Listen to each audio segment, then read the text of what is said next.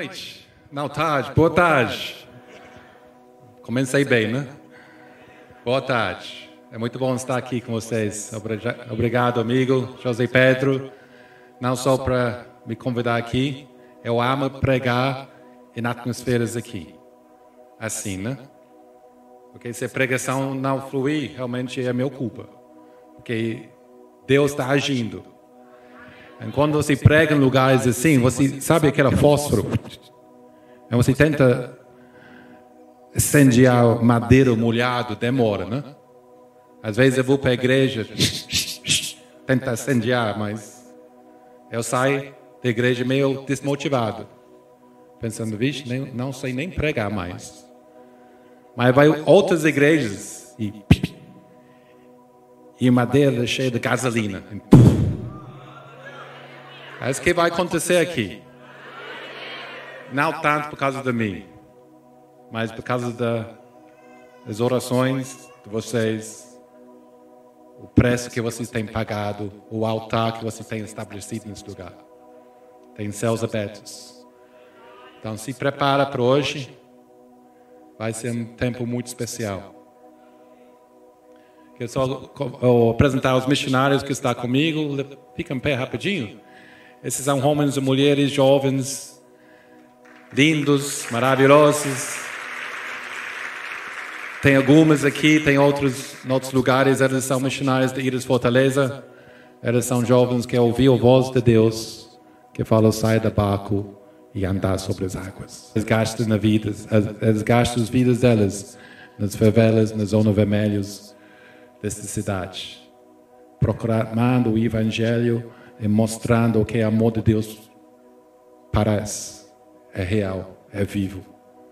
Vendo sinais e maravilhas na rua todos os dias. Tem dois que vai para Tailândia próximo mês. É tão legal que este povo aqui, aqui de três anos, eles vai ser espalhado o mundo inteiro. Mas por enquanto eles estão aqui, a gente está vivendo junto para manifestar a presença de Deus. Eles em Brasil têm nove bases. Dos, dos lixões lá do Rio de Janeiro, os sertões mais bravos nos estados do Piauí, Sergipe, o Alagoas, nas favelas aqui, nas favelas de Maceió, favelas de São Paulo.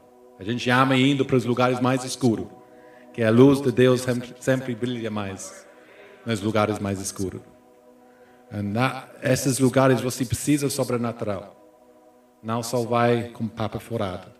Você precisa mostrar os sinais.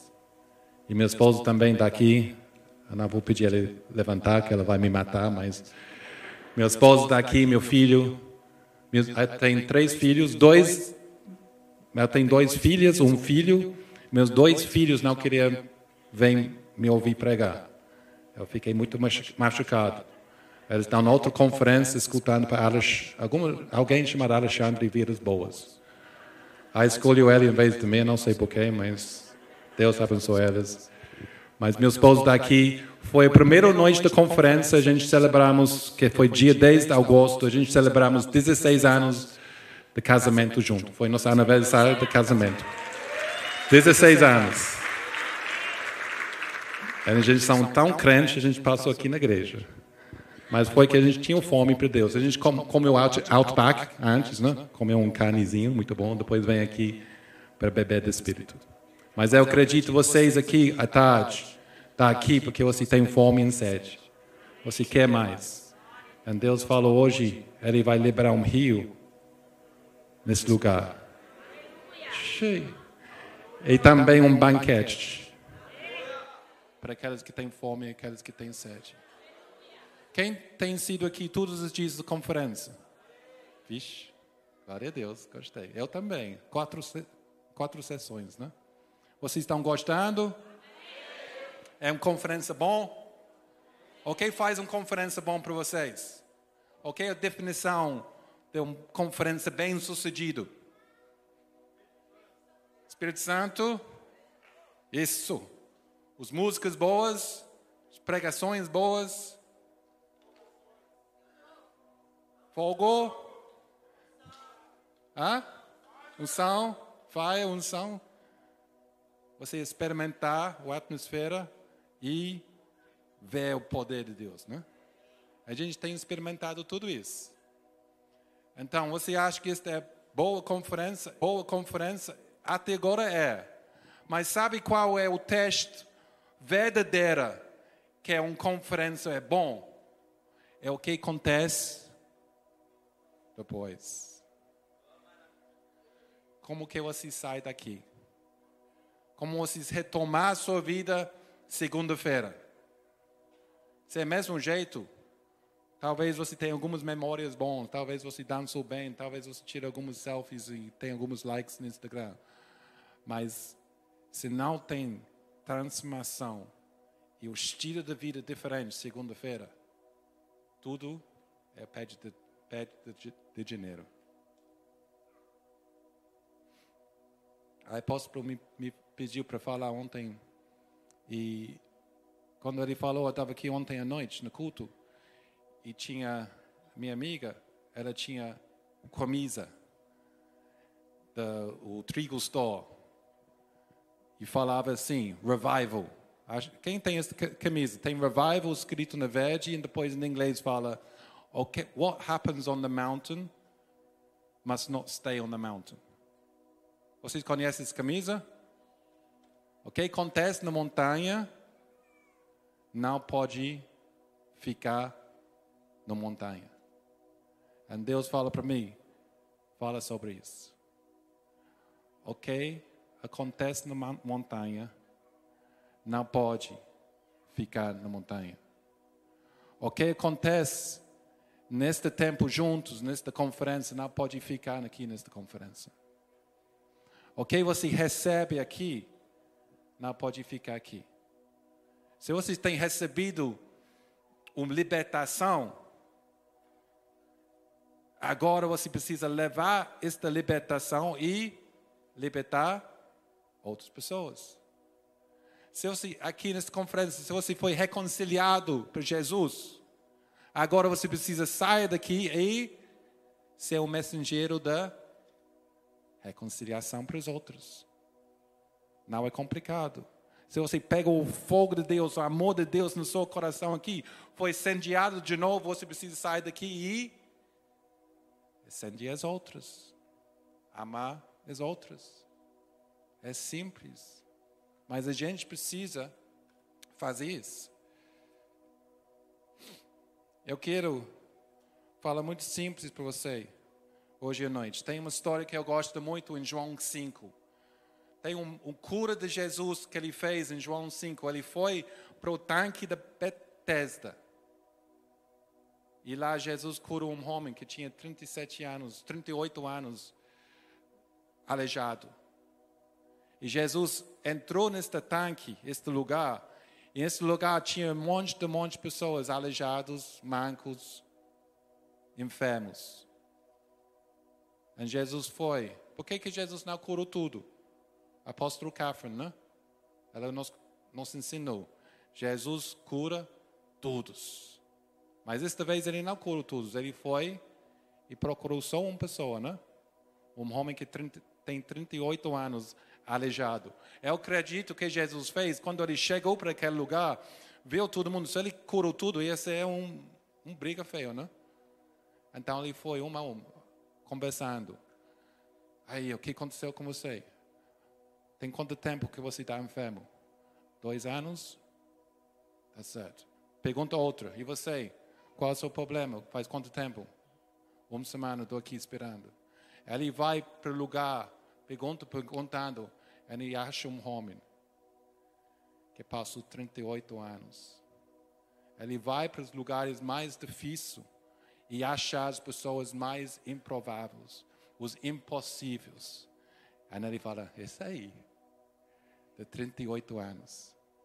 Se eu curo ele, todo mundo vai levantar o fé em saber que eu posso curar, tocar, mudar qualquer um. Então ele cura este homem.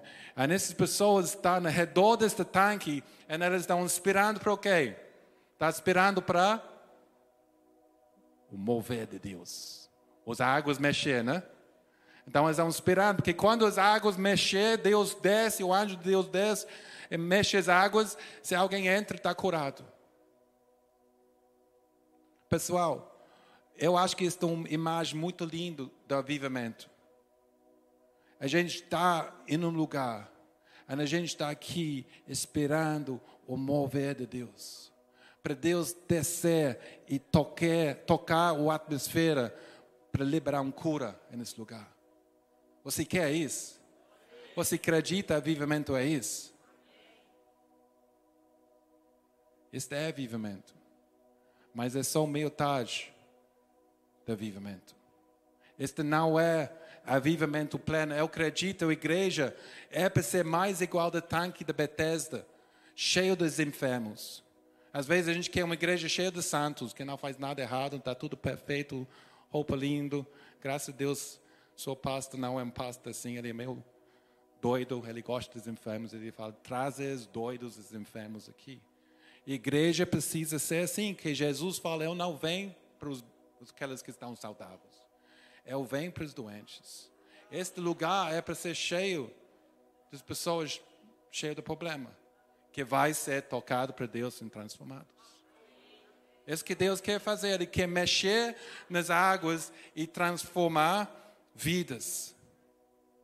Mas, eu acredito que Deus não quer só agir dentro das quatro paredes de um tanque, ou quatro paredes de uma piscina.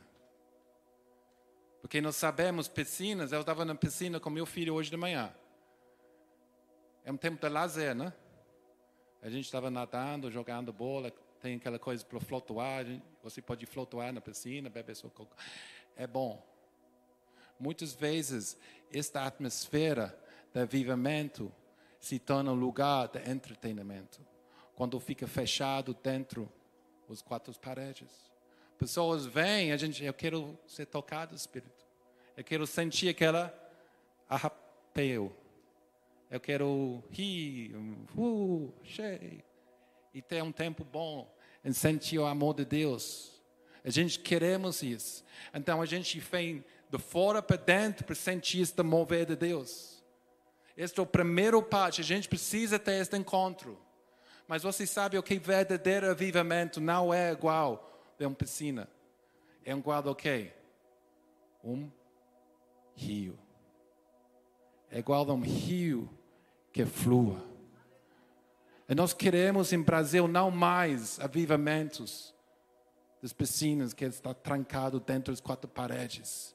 Que pessoas vêm para ser tocado, abençoado. Mas nós queremos um rio para ser liberado sobre este país.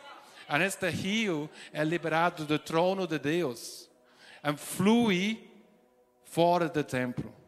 O fluir do verdadeiro cristianismo não é pessoas lá fora, convida elas aqui para dentro mas é nós aqui, entrando no rio, flui lá fora. Isso que é verdadeiro avivamento. Quando o rio de Deus flua de dentro para fora. Piscina é bom, mexer nas águas é bom, mas se para lá é meio tarde de avivamento. Nós precisamos este fluir de Deus. A gente lê Ezequiel 47, Apocalipse 21, o rio da vida. E onde este rio passa, o que acontece? Ver a vida. Onde o rio passa, tem árvores, que tem os folhas procura as nações, tem fruto, tem peixes, tem animais. Passa onde a mar morto está, e quando vem, ele vai sanear aquela água salgada. Quando o rio de Deus passa, a gente traz vida. A gente não pode só ser um quadradinho fechado aqui no centro, quando todos os bequinhos no nosso redor estão morrendo. A gente precisa, desta conferência, sair e trazer vida para onde vai.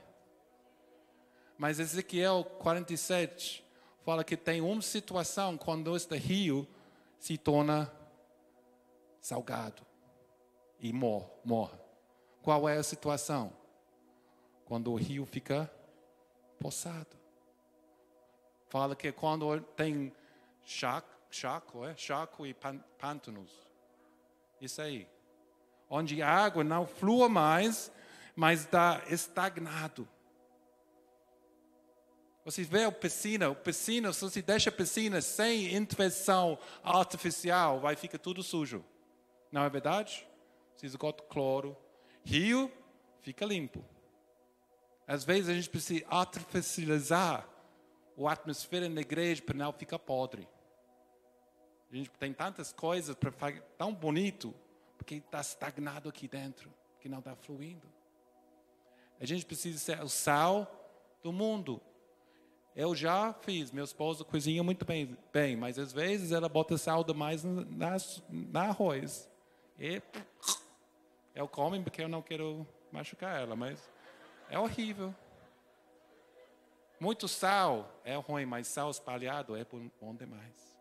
Então, falando, a gente precisa voar, fluir como este rio, porque onde este rio vai, vida vai acontecer. Então, a gente precisa pegar o que a gente tem recebido aqui e levar lá fora. Senão, esta conferência vai ser um fracasso. Esta conferência não depende de nós, depende de você. Para carregar isso. Sempre fala, os discípulos falavam, o primeiro cura que João Pedro fez foi em João 3. Aquela porta formosa, tinha um, um aleijado lá. Eles falam, olha, ouro, prato não tem, mas o que, que eu tenho? Em nome de Jesus, anda. Ele andou. Aí os líderes religiosos viram e falam, não fala mais neste nome. E Pedro e João falam o quê? Eu não posso não parar de falar o que eu tenho visto e ouvido. Eu não posso não falar do que tenho visto e ouvido.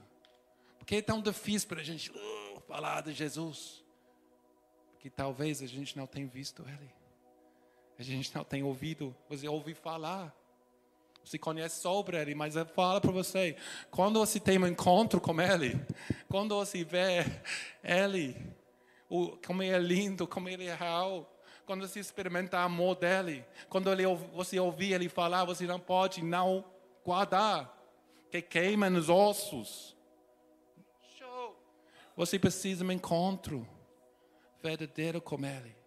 E quando você tem isso, você não vai conseguir conter ok, você ouvir ele falar para você.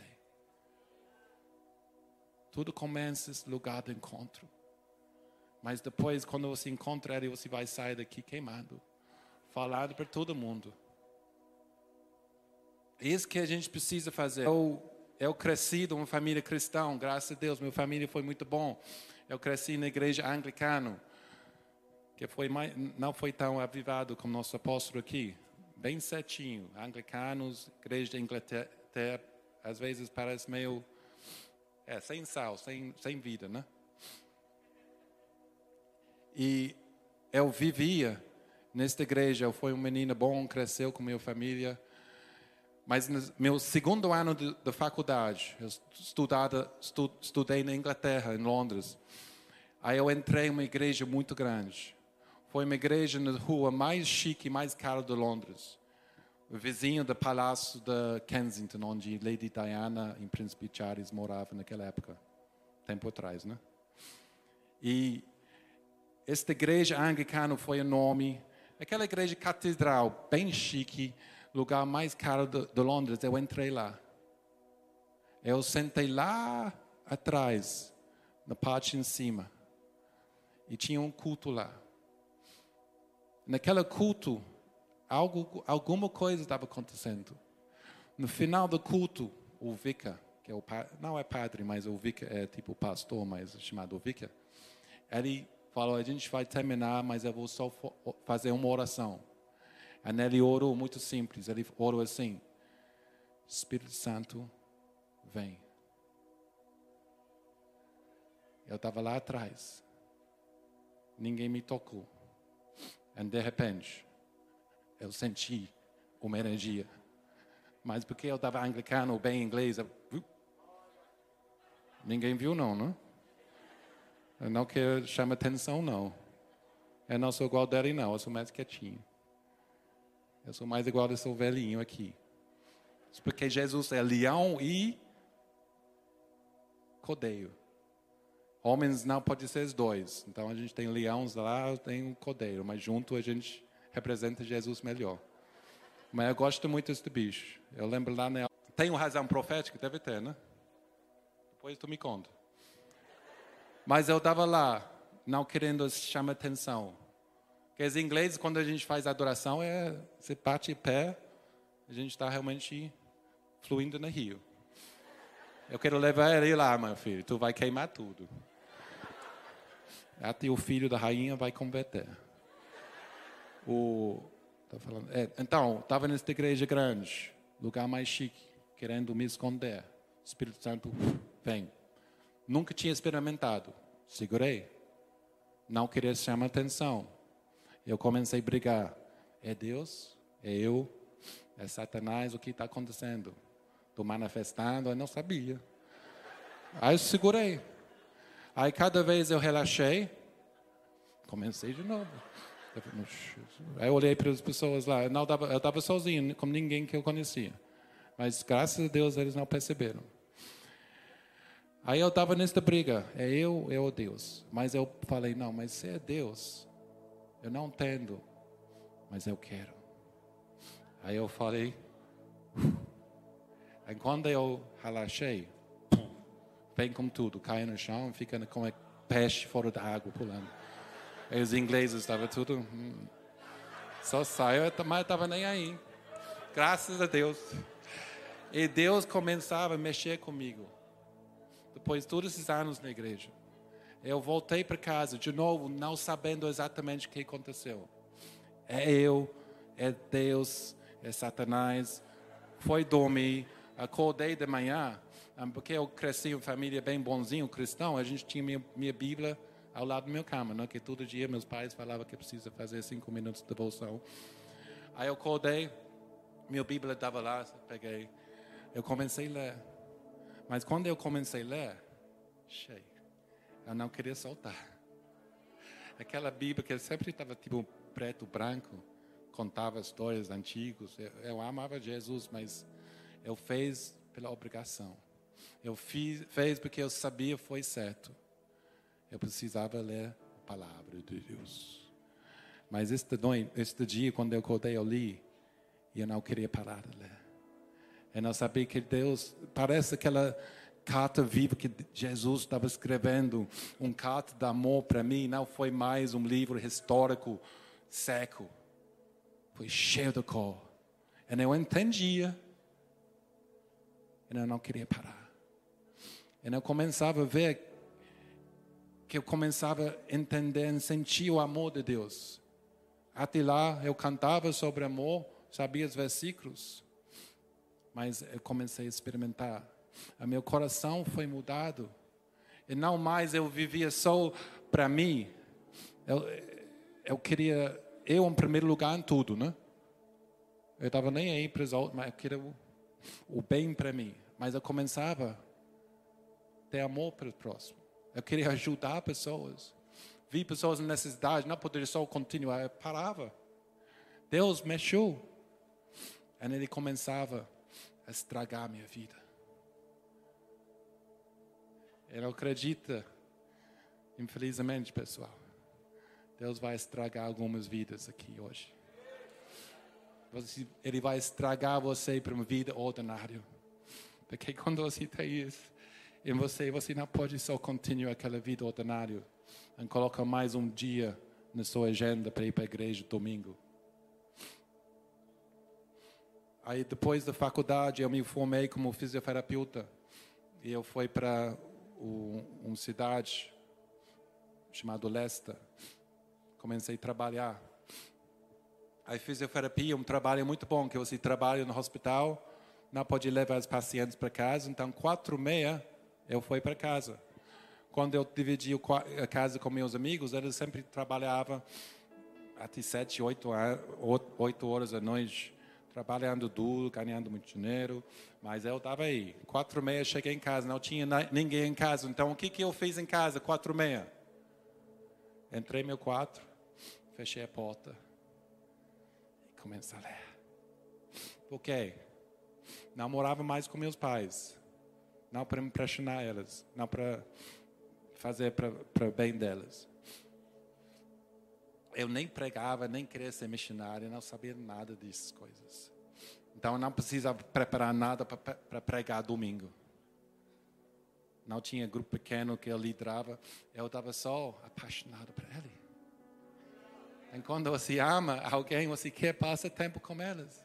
Eu não entendo o povo que grita, pula, corre canta tão bonito sobre o amor que eles têm para Deus, mas em casa não quer passar nenhum tempo com Ele. Não bate. Não bate. Amor parece alguma coisa. Se está como seu namorado, primeiro mês, você só pensa se quer passa tempo com elas. Aí todo dia, vim para casa e começava, junto com Jesus, Espírito Santo, entender quem Ele é. E Ele começava a quebrar meu coração. Começava a me dar um coração igual ao coração dele eu fiz uma oração muito perigosa, muito simples. Eu fui muito inocente quando eu orei isso, mas eu falei: Deus, me dá seu coração. Ele começava a dar o coração dele. E quando você tem o coração dele, de novo, não dá para viver mais para ti. Porque pulsa como amor incondicional. Naquela época tinha muito na notícia sobre crianças da rua aqui em Brasil. E quando eu assistia qualquer programa, qualquer noticiário que tinha, tinha sobre crianças da rua, eu começava a chorar. Chorava. As ingleses não gostam de chorar. Não pode. Homens, não. Esconde seus sentimentos. Mas eu tinha este coração de Deus eu começava a chorar, chorar. E Deus começava a me trazer mais fundo, mais fundo. E começava a me dar este desejo, eu quero mais. Eu quero mais. Naquela época eu dava o professor de domínio, domínio do, professor da escola dominical para crianças, domingo. Aí na semana foi fisioterapeuta. Amava a minha vida, mas tinha mais.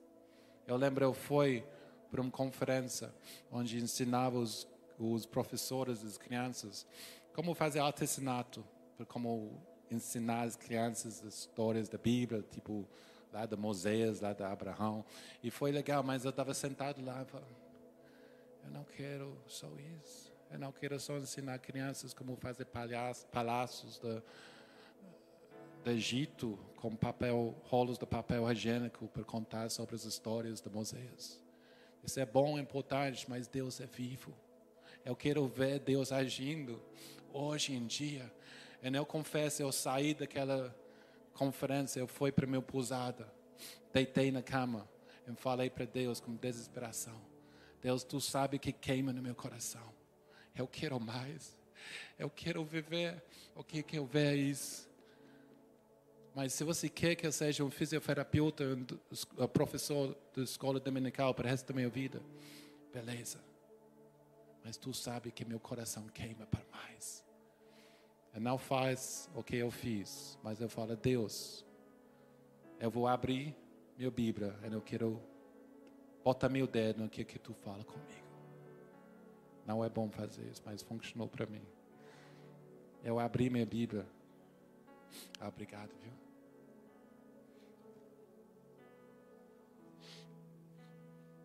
Eu abri minha Bíblia, com meus olhos fechados. Eu olhei. Foi Romanos 15, 17 a 21, que falava sobre Paulo, como Deus tinha chamado Paulo para sair e ir para os lugares que ninguém já ouviu falar de Jesus.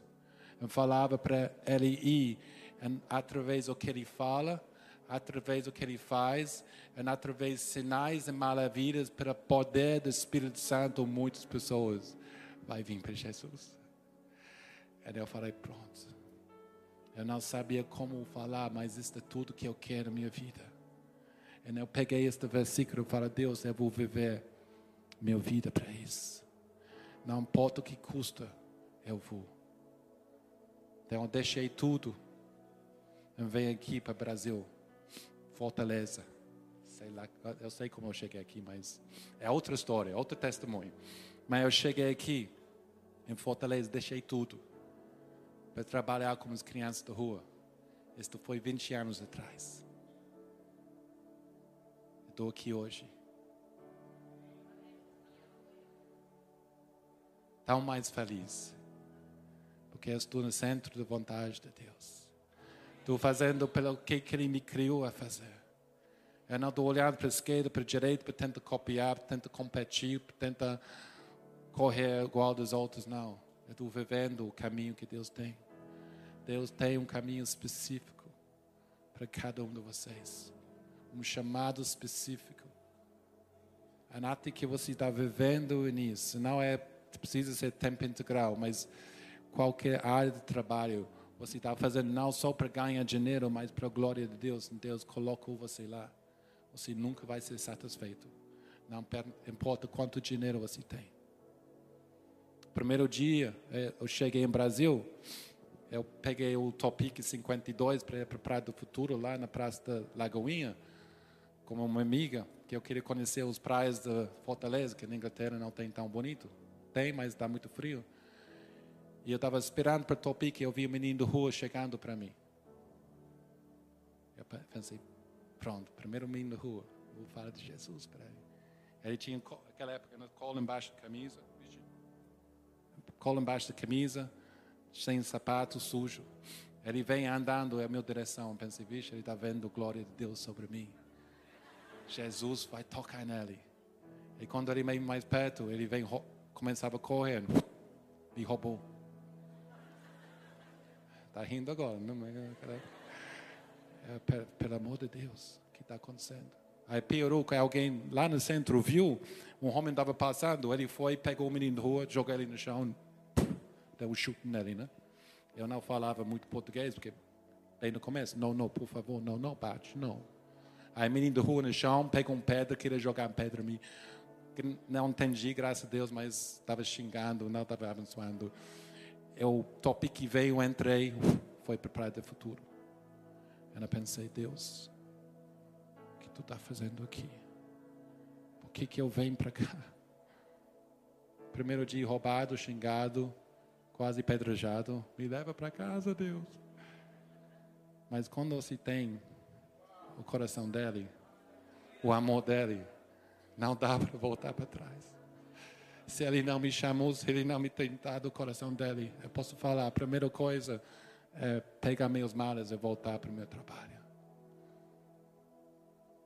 Esta não é só uma brincadeira, coisa bonita, falar, cantar. Precisa ser real. Precisa mudar, estragar a sua vida.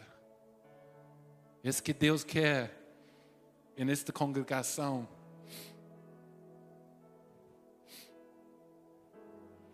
Tem um filme que eu gosto muito chamado Madagascar. Tem três crianças, a gente assistiu muito filme com elas. Frozen.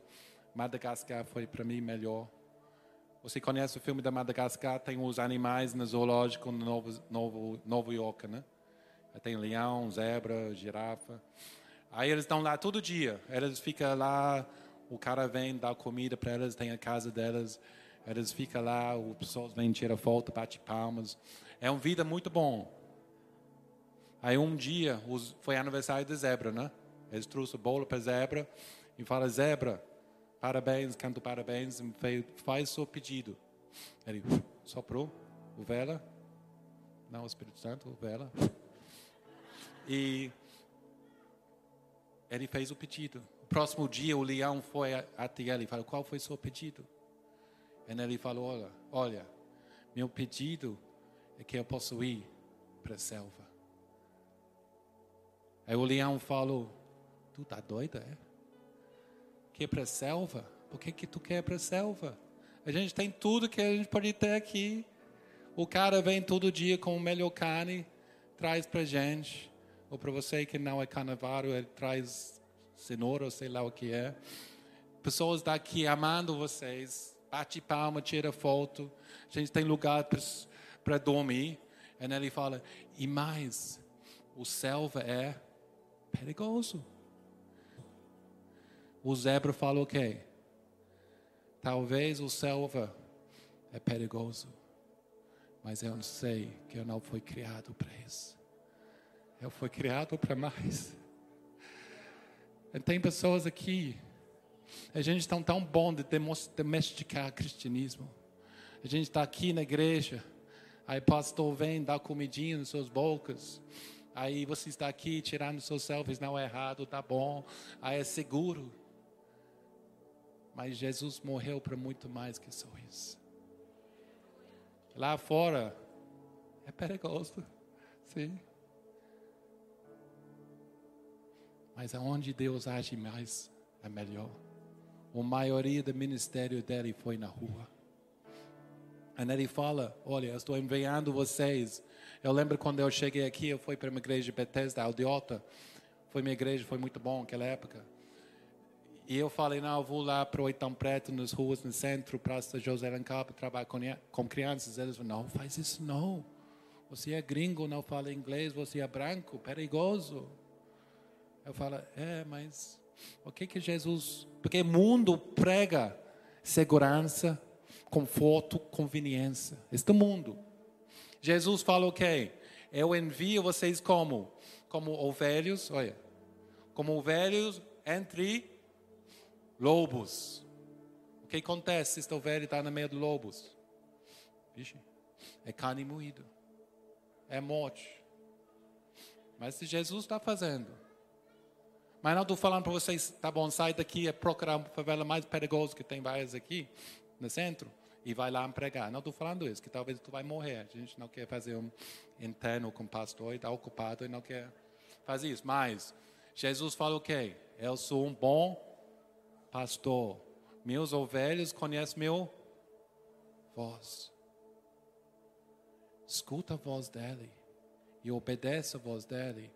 Se você está no lado dele, não importa onde você está, você está com ele. Ele quer despertar isso em nós.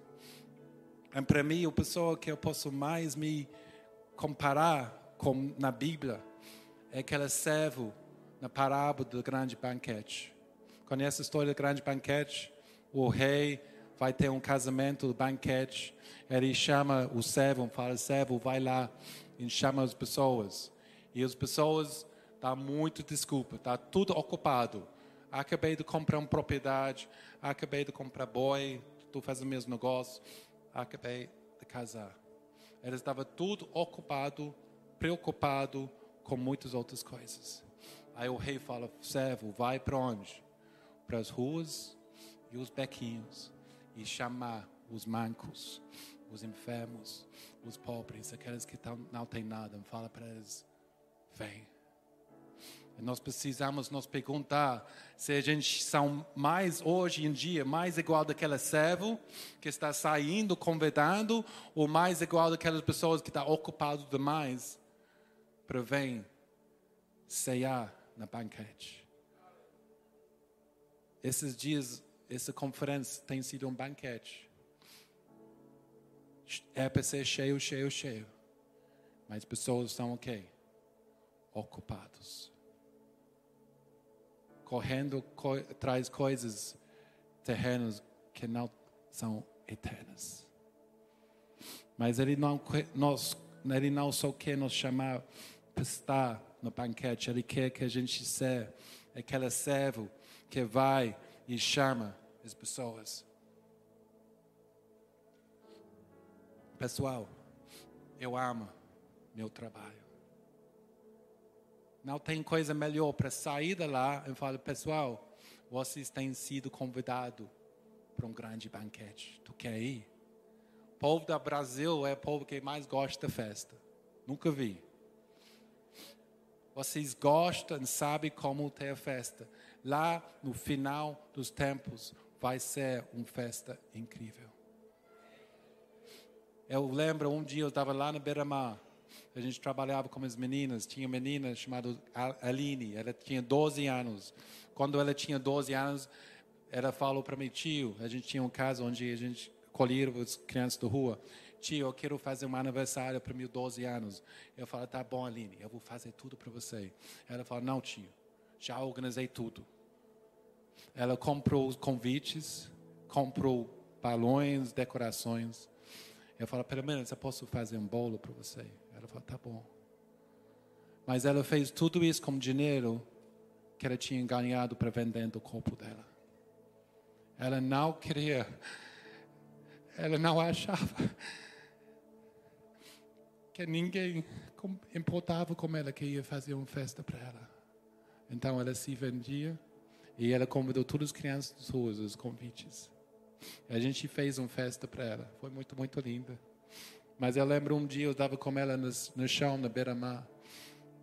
Muitas vezes a gente dá papel, elas desenham. Muitas vezes eles desenham casas muito grandes, muito lindas. É sonho delas. É uma coisa que a gente fala para as crianças da rua, ou as pessoas na rua, qual é o seu sonho? Que eles param de sonhar. Qual é o seu sonho? E quando eu falei, Aline, qual é o seu sonho? Ela nem pensou. Ela fala, tio, meu sonho que alguém vai vir e me levar daqui. E ela fala, eu queria ir. E ele vai me levar e casar comigo.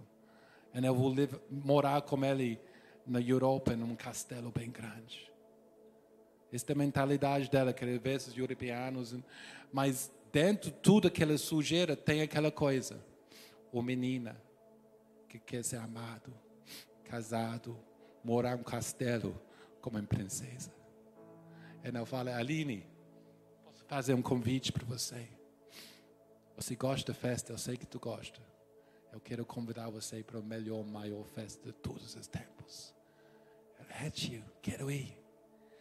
Aí esta festa está escrito no Apocalipse. Apocalipse 19 fala assim. Apocalipse 19, versículo 6 fala assim: Então ouvi algo semelhante ao som de uma grande multidão, como o estrondo de muitas águas em fortes trovões, que bradava: Aleluia, pois Senhor vem, reina, tudo poderoso.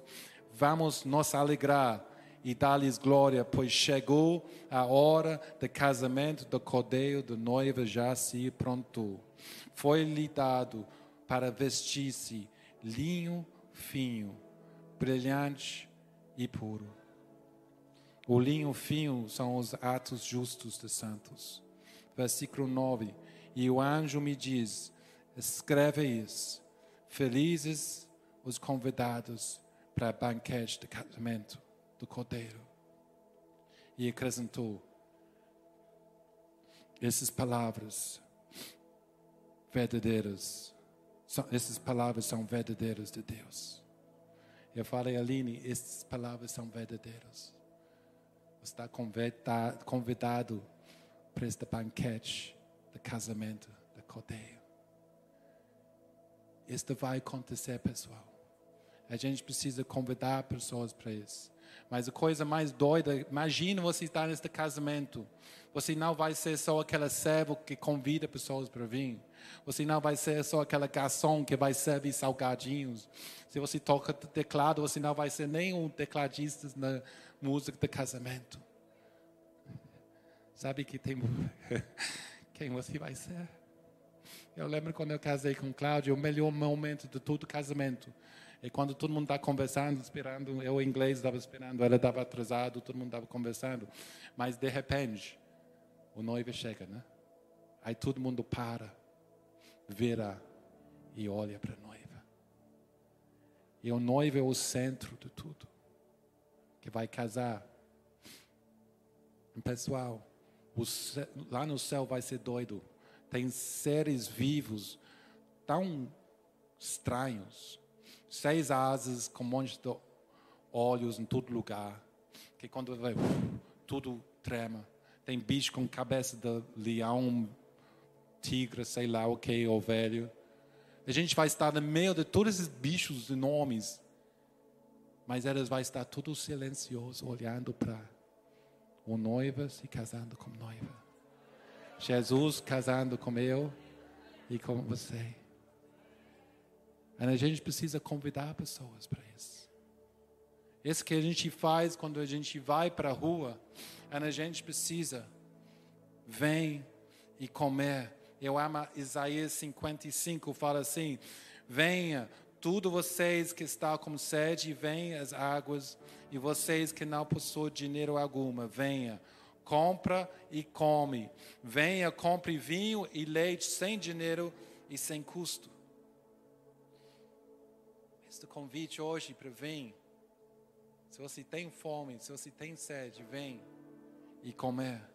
Fala, por que gasta dinheiro naquele que não é pão? em seu trabalho ágil naquele que não satisfaz. A gente gasta tanto dinheiro em coisas que não é pão, e nosso trabalho ágil em coisas que não satisfaz. Por quê? Fala, vem, escuta e come o que é bom, e a alma de vocês se deliciará na mais fina refeição. Este é o convite hoje nesta conferência. Venha e comer. Venha e beber. Vinho, leite, as coisas que satisfaz. Mas este é o primeiro parte do convite. E segundo parte, o que é? É sair e compartilhar com os outros. O que é ser missionário?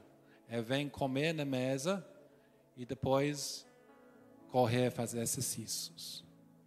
Porque tem muitas pessoas que vêm comer e fica tudo gordo, letárgico, sem força, que está só. Mas o que, que a gente precisa fazer? Comer e correr. Comer e correr. E convidar os outros para vir.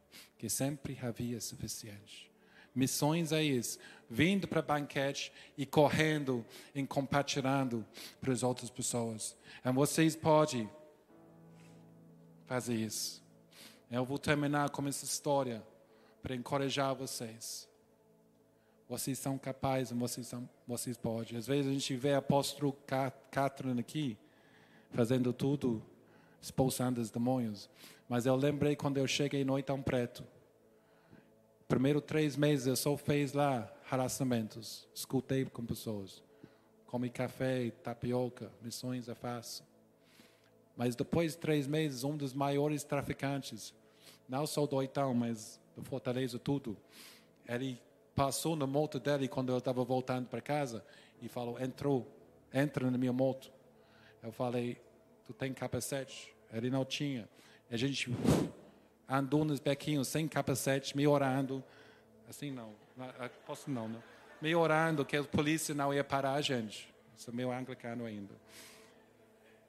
E ele voltou e chegou para casa, em frente da casa dele. Esta foi na esquina onde eles vendem todas as drogas. E ele fala: Esta casa aqui é vazio. Você quer usar esta casa para o seu projeto? Eu falei: Não sei, eu vou orar mas obrigado pelo convite. Aí foi para casa. Aí os próximos dois, três dias, todo mundo na favela, fofocando. Como que é este cara, o maior traficante, convida André a abrir o projeto de Jesus nesta casa? Porque o, o família anterior que morava naquela casa, o pai da família, ele reclamava, ele pediu gentilmente para esse traficante não vender tanta droga na porta da casa, porque tinha filhos lá dentro. Se ele poderia vender droga só um pouco mais afastado. Este mesmo traficante foi, pegou a arma dele, a arma dele e pum, matou ele na porta daquela casa. E agora ele estava convidando a gente a entrar naquela casa. Aí, cada vez a gente avançamos como reino de Deus, tem uma luta contra. Aí foi segunda-feira a gente ia entrar, tomou posse da casa. Domingo à noite tinha um traficante, outro traficante, que tem um carro bem, bem sucedido nas áreas delas, né?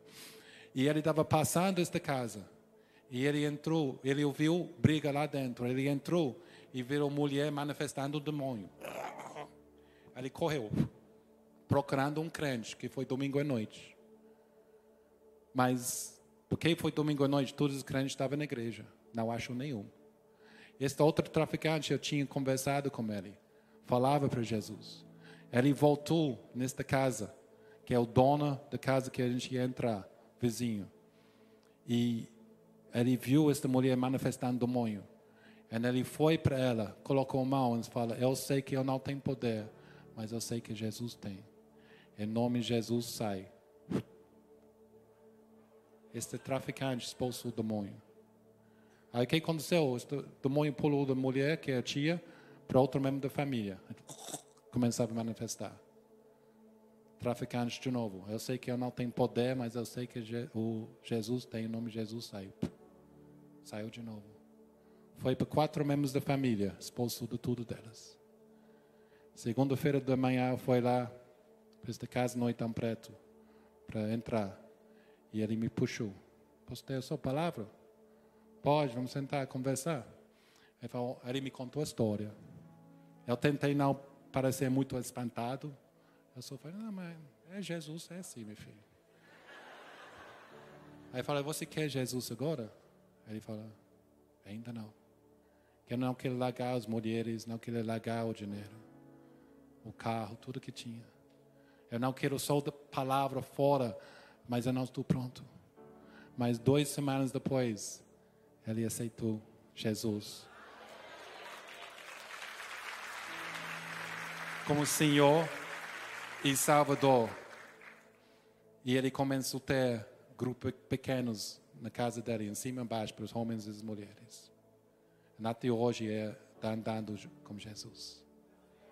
A gente tem visto hoje alguém, o novinho, que foi segundo em controle de, droga no Oitão Preto. Ele casou, ele foi, aceitou Jesus, ele foi missionário conosco vários anos, agora está morando em Alemanha. Ele tem uma casa, tem igreja na casa dele. Ele foi para o museu hoje, ontem. O museu onde eles imprimiam os primeiros livros. O primeiro Bíblia foi imprimido lá. Demorou cinco anos para imprimir a primeira Bíblia. Aquela época do de Martin Luther.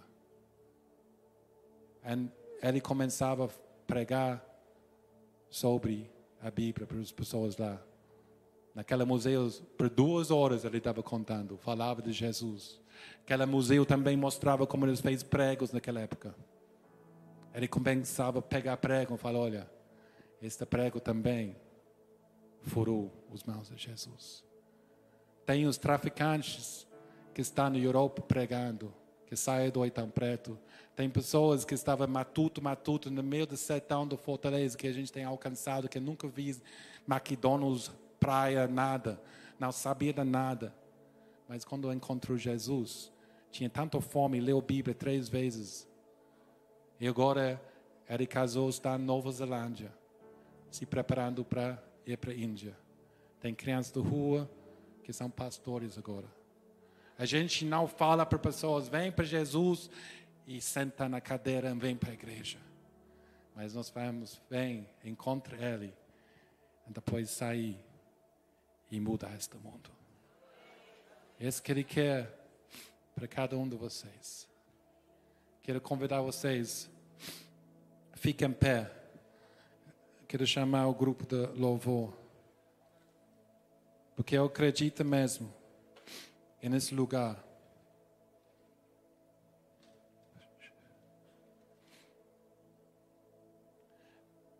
que tem, tem pessoas que vêm para o tanque, vêm para a piscina. É bom, é legal. As águas mexem, você sente. Mas você sai e quer voltar para experimentar mais um toque de Deus. A sua ideia de cristianismo é, ser, é mais como lazer na piscina de uma igreja com porta e paredes fechado, que é ser levado no fluir do rio de Deus. E eu tenho orado que Deus vai liberar nesse lugar um rio. Não sai ninguém um rio. Mas, de verdade, uma coisa que eu aprendi com Heidi Baker. Quando ela ministra no final, ela sempre fala assim: quem precisa sair, quem tem família, quem tem fome para comer salgado, pode ir. Está abençoado. Vai. Por quê? Que ela quer somente aquelas que têm fome e sede. As outras é distração, elas têm motivos bons para sair. Mas tem um, um povo que quer, que está sério. Deus quer levantar um exército nesse lugar. Um exército é diferente. Um exército. Tu lembra o, o exército de Gideão? Gideão tinha 32 mil guerreiros. O que, que Deus fez com esses 30 mil? Esses 30 mil ia lutar contra o multidão que nem, nem dá para contar. Mas Deus falou: olha, quem tem medo, pode pegar beco, pode ir embora. Desde 32 mil, 20 foi. Deus nunca queria multidão. Aí sobrava só 10 mil.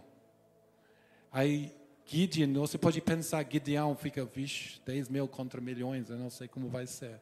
Deus falou, ok, você ainda tem pessoas demais. Porque se você ganha esta guerra, você vai confiar e pensar, talvez foi vocês. Então, como ele decidiu quem ia lutar nesta guerra? Quem ia fazer parte desse exército? Ele fala assim, vai para o rio e bebe. E aqueles que bebem como um cachorrinho, desesperado, é esses que eu quero. Sabe o que Deus está querendo falar? Show!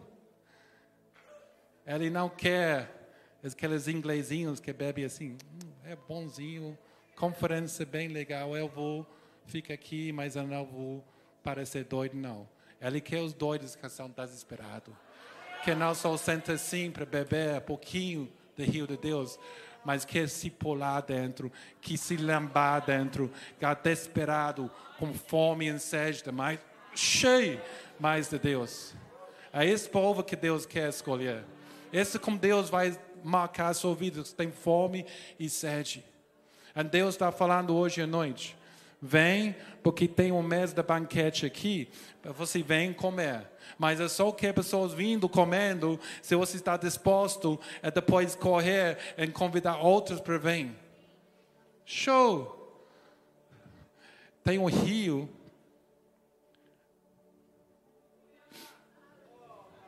Vamos só.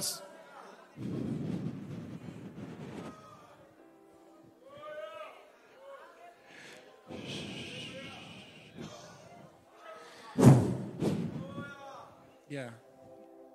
Eu vim entender agora porque que Deus mandou eu chamar o Andrew para ministrar. Jesus. Depois que ele estava pregando, compartilhei com o Braia, com a missionária Débora, o missionário Heitor. Bebe. Porque nós vamos ungir vocês. Nós vamos ungir aqueles que verdadeiramente querem ser um missionário hoje. Hum. Mas deixa eu te dizer, ser um missionário, tira logo esse negócio de África da sua cabeça. Porque pessoas pensam que ser missionário é ir para a África. O Senhor vai ungir pessoas hoje aqui que ainda não tem coragem de falar do amor de Deus para o teu primo, para o teu pai. Você tem que começar pela sua casa, pela sua rua. Sabe aquele irmão que desce no elevador com você? Sabe a, a, aquela garota, amiga sua, que desce todo dia no elevador e você sabe que ela está se acabando Sabe aquele colega lá do trabalho que tu tem já 10 anos que trabalha com ele e tu sabe que a família dele está na desgraça porque ele está vivendo uma vida errada e você nunca falou de Jesus para ele, nunca falou, nunca convidou ele para vir para a igreja? Você vai receber essa unção hoje. Eu quero ungir esses missionários. Eu não quero ungir missionário cheio de fantasia. Ah, agora eu vou para Londres, agora eu vou. Vocês estão vendo aqui, ó, o que, que Deus está falando? Deus falou poderosamente. Vocês acham que seria mais fácil vocês pregar no Itum Preto ou ele aqui? O que, que vocês acham? O que vocês acham que seria mais fácil pregar na beira-mar? Vocês que falam português corretamente ou ele? Mas sabe por que, que Deus trouxe ele? Porque vocês que falam português perfeitamente não têm coragem de falar. Aí a Bíblia diz: se não tiver quem fala, ele vai trazer os, os, os britânicos, vai trazer. Se não tiver britânico, ele vai abrir a boca das pedras e as pedras vão clamar e vão pregar o Evangelho. Então, chegou a hora de sair dessa coisinha de Evangelho. Chegou a hora de você largar esses pecadinhos de estimação seu, entendeu? E entrar na grande comissão. Eu quero que a Débora dê o um neném para alguém aí. Vem a Débora.